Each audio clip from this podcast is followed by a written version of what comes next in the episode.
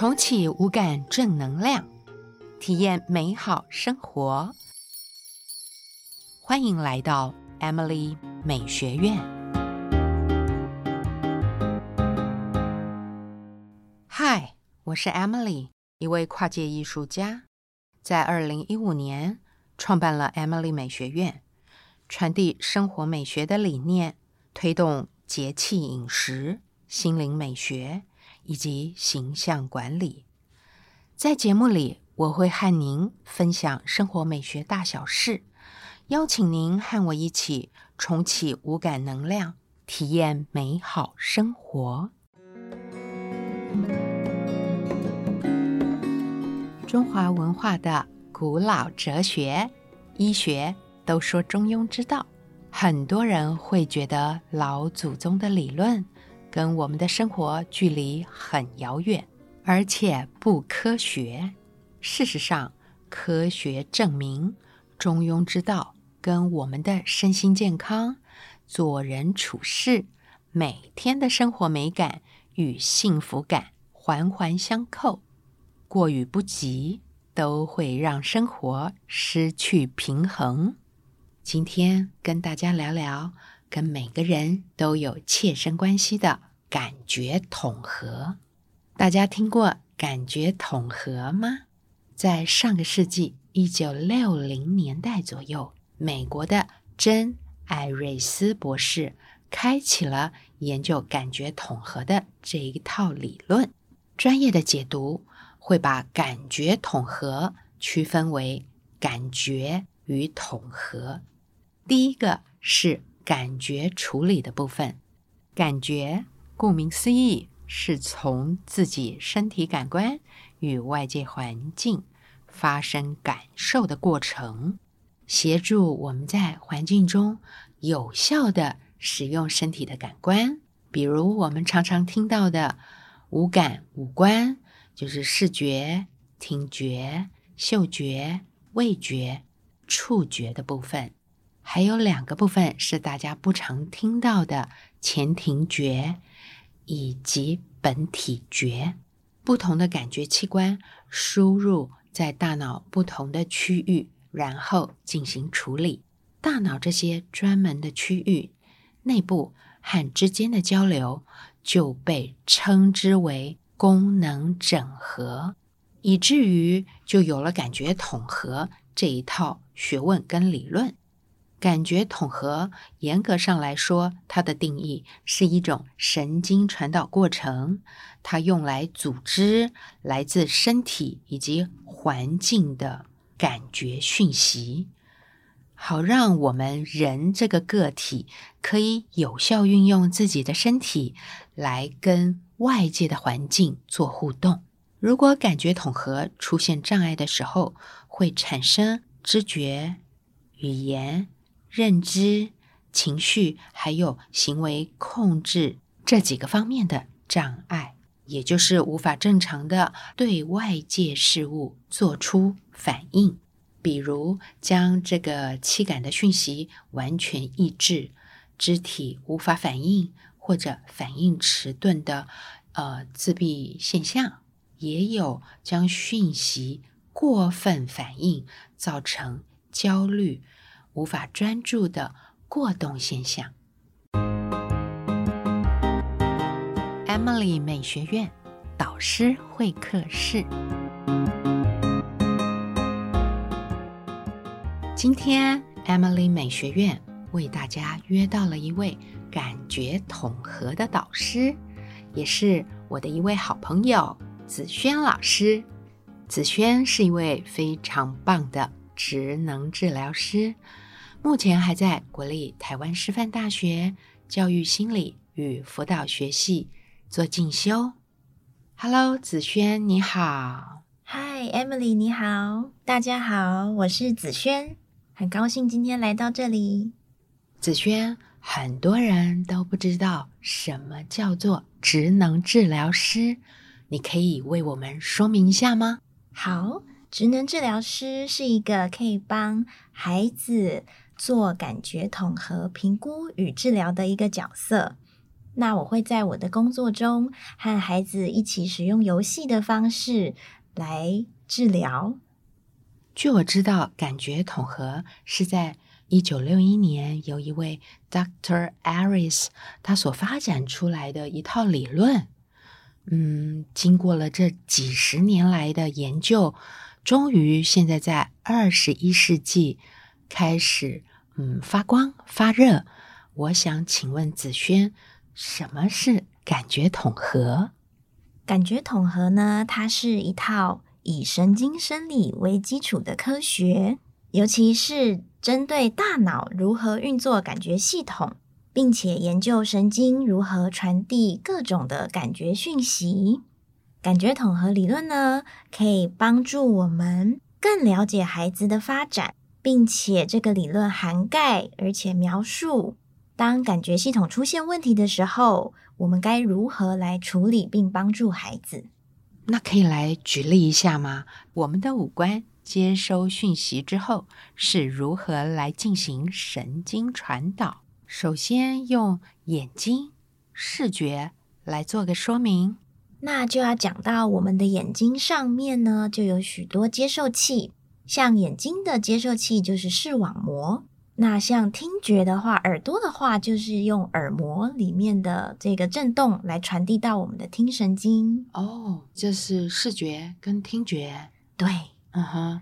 味觉的话，我们的舌头上就会有不同的这个味蕾的细胞，它会把我们尝进去的食物的味道转变成电讯号，再来传进我们的大脑里面，让我们的大脑知道哦，这个味道是甜的还是咸的。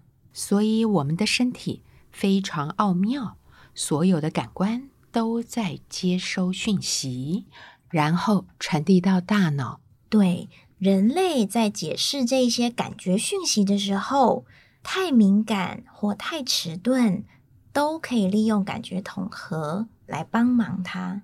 哦，这就是我刚刚最初提到的中庸之道，过与不及，都可以借由感觉统合平衡回来，是这个意思吗？也可以这么说哦。OK。嗯，那我想再请问一下，就是感觉统合，嗯，我有听你说过，它其实就像一般身体出现问题，我们就会找医生。感觉统合是不是也是这样？对，就像如果我们蛀牙了，我们会去找牙医；近视就会去找眼科医生。所以，如果人类有任何跟感官相关的不适应的情形，像是有时候因为在外面施工的声音太大而分心，或者活动量太高，导致有时候在静态的活动难以静下心来，这些都是能够使用感觉统合来帮忙的。那我们刚刚提到了，比如说视觉啊、听觉，还有味觉，子轩要不要再就其他的部分，我们来做一个讨论？据我知道，感觉统合不是只有。五官跟五感，那我想请问子轩，感觉统合有哪几种感官的界定呢？感觉统合中有七种感觉，包括视觉、听觉、嗅觉、味觉、触觉，最后还有两个大家比较不常听到的本体觉和前庭觉。那我们从小到大，就是已经成长了这么长的一个时间。我们都没有听过感觉统合，我想请问子轩，就是嗯，从什么样的一个角度可以来界定感觉统合是好的？我们在谈感觉统合是不是好的时候呢？我们可以观察这个人他对于环境中的感觉刺激。他是不是能够做出一些适应性的反应？什么叫做适应性的反应？是跟适当的反应有关吗？对，就是指说人能不能够针对环境给予的刺激做出适当的反应。也就是说，有些人对于感觉比较敏感，有些人对于感觉比较迟钝。那如果过度敏感或是过度迟钝，都不是好事。那刚刚所谓的感觉，是不是就是我们刚刚说的那七感中间，我们来做界定，对吗？是，没错。像是大家不知道有没有在穿衣服的时候，觉得背后的标签刺刺痒痒的呢？那有些人就可以忍受或是忽略那个刺刺的标签，但是像我就必须把标签剪掉。不然，可能一整天的工作都会因为那个标签而感觉无法专注、分神。所以，就是对于这样子的感觉太敏感了。哎，子轩，你说的这个问题，我觉得我们家的小朋友也有这样的困扰。这个是不是跟触觉有关？没错，这个就是。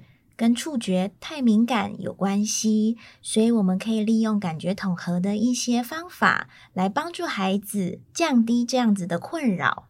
所以触觉太敏感也不是一件好事，会非常的干扰生活。我记得当时你是用触觉刷来帮助他，对吗？是，触觉刷是一个特别的能够降低触觉敏感的一个工具。透过触觉刷这样子，天天来刷他的皮肤，就可以降低他皮肤的敏感程度。当我们遇到不舒服的触觉刺激的时候，就能够降低干扰的程度。我想再请问你，这个世纪大家都在聊基因工程，我想请问你，感觉统合跟基因有关吗？这个问题很好。那我们也都一直在探寻这个问题的答案，但目前我们还没有一个定论。不过有时候的确是与基因有关哦。常常我们会看到敏感的孩子就有一个敏感的父亲或母亲。我觉得这个是可以来探索的耶。你有什么例子可以跟我们分享吗？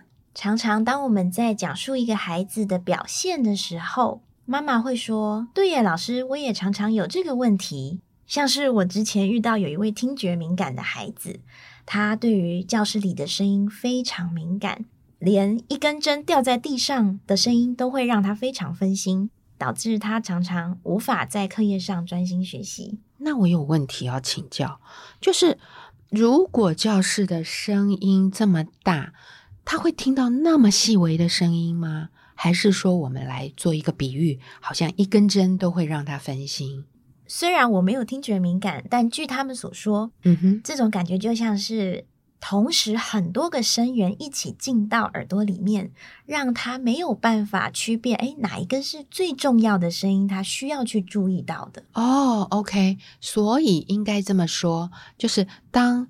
一群小朋友都在上课，只要其中一个人发出声音，就会对这个孩子造成干扰，是会让他没有办法把他的注意力专心放在老师讲述的内容上面。哇，这是一个很特别的现象。不过现在这样的孩子应该是一个比较值，我们就是说，这个世代是不是比较多，或者是说，我们现在父母越来越注意。注意力要能够集中的这件事情，嗯哼，所以大家会越来越注意到孩子不专心的状况，所以会更加的去想要解决它。哦，OK，那后来呢？后来这个有听觉敏感的孩子的妈妈告诉我，他自己其实也有听觉敏感的问题。有时候在咖啡厅与朋友聚会的时候，除了正在聊天的话题当下。他也会忍不住一直听到后面桌的聊天内容。哎，可是我觉得我也会这样啊，就是我们在一个空间里面，比如说我们在餐厅好了，在嗯另外一桌，如果他的声音过大，我们很难不注意到他吧？是，但是这个妈妈在以前求学的时候，也常常遭遇到困难。直到长大之后，才发现原来自己的世界体会到的或感受到的跟别人不太一样。现在由于他的孩子在学习的时候也遇到了一些困扰，比较难适应学校的生活，再加上孩子的爸爸会因为女儿这样子的表现而显得不谅解，所以妈妈才因此来找我帮忙。所以从这个案例。嗯，我深深体会到一件事情，就是每个人的七感，包括视觉、听觉、嗅觉、味觉、触觉、本体觉以及前庭觉，应该这么说，必须要尊重每个人是一个独立的个体，而且每个人的感知都是不一样的。是。这也是一个我正在努力的方向。人类呢，都会有自己的不同的感觉特质，但周遭的人不理解，导致在人与人相处的时候，常常会产生一些小误会。那若是能够帮助大家更加互相了解对方，在生活里面的挫折度就会降低。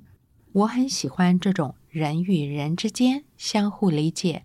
和谐共处的美好境界，这是我们 Emily 美学院正在努力的方向，也是无感美学最经典的核心价值。今天我们初步认识了感觉统合，非常谢谢子轩来到我们的录音室，谢谢 Emily，谢谢听众朋友们。下一集我们会跟大家分享感觉统合与。各个年龄层之间的关系，以及很多实际案例的小故事。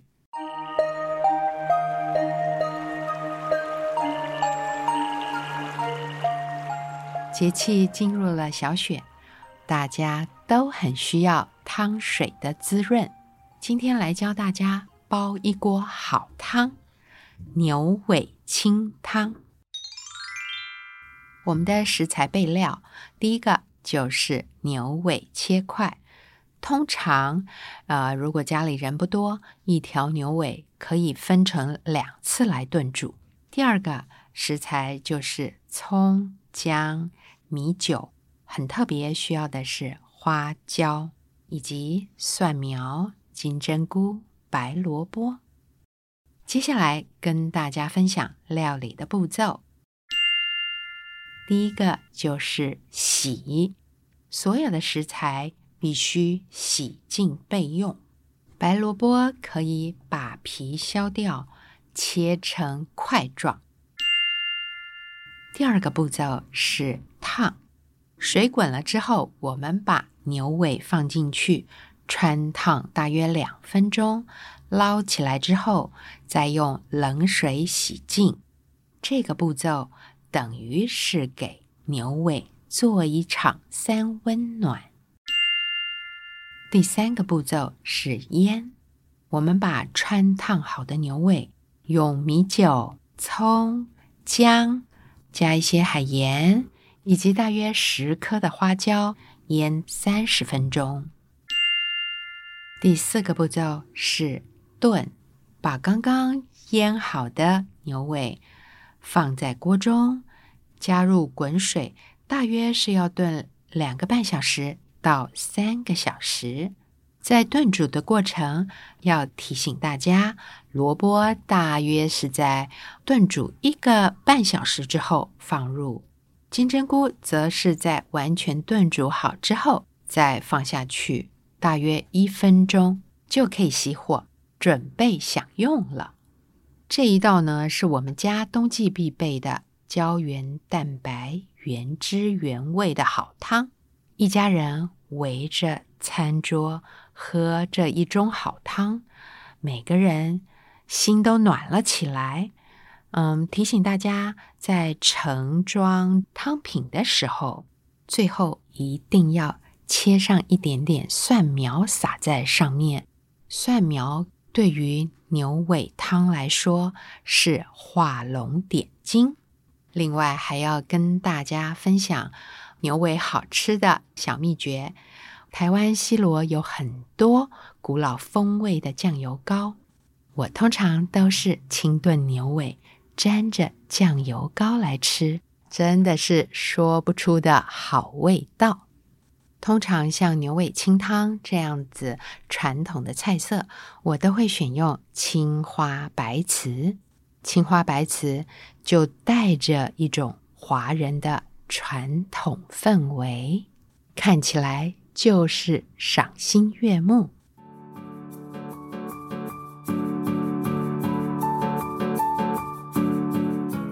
以上是今天的分享，节目就到这儿喽。我是 Emily，今天要送给大家的正能量小语：我们的内心总是不断扬升，身旁认识不认识的生命，或许都是我们前世的亲人。老吾老以及人之老，幼吾幼以及人之幼。如果能够滋养他们。就去做吧，不为什么，只为宽阔的大。